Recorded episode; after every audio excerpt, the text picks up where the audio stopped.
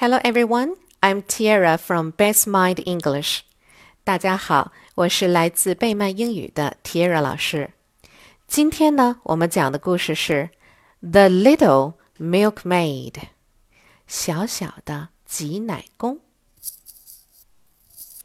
Look at me, boys and girls. I am a little milkmaid. I am going home with my milk pail and my stool.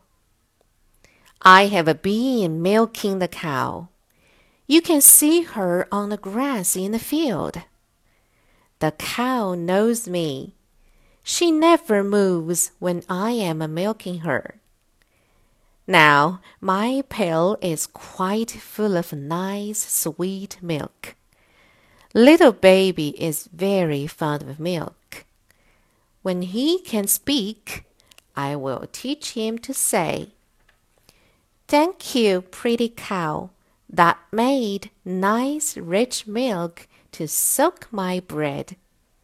Every morn and every night, fresh and warm and sweet and white. 好了，今天的故事就到这里了。 晚安了，宝贝儿们，Good night。